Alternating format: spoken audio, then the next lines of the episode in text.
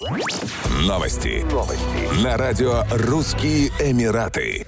Традиционный фитнес-фестиваль «Дубай Фитнес Челлендж» в четвертый раз стартует в Дубае 30 октября 2020 года. Задача марафона спорта и здоровья – приобщить резидентов и гостей Эмирата к здоровому образу жизни. Главный спортивный фестиваль года продлится ровно 30 дней, в течение которых все жители Эмирата должны проявить сознательность и заниматься физическими упражнениями как минимум 30 минут в день. В этом году фестиваль будет впервые проходить с учетом правила социального дистанцирования и будет представлять собой комбинацию живых и онлайн-тренировок и мероприятий с соблюдением мер профилактики COVID-19.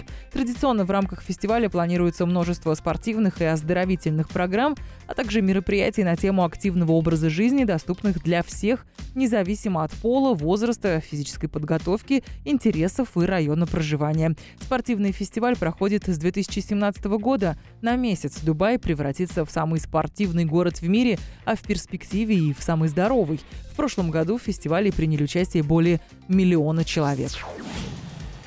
Российские туроператоры рассказали об особенностях организации карантина в Дубае для туристов, у которых был выявлен коронавирус по прилете в Объединенные Арабские Эмираты. Отели имеют право сами изолировать постояльцев, заразившихся COVID-19, но в большинстве случаев им не пользуются, чтобы не подвергать риску других отдыхающих. Туристов отправляют в так называемые ковидные гостиницы, которые одобрило Управление здравоохранения Дубая. Сейчас зарезервировано 5 таких отелей категории от 3 до 5 звезд.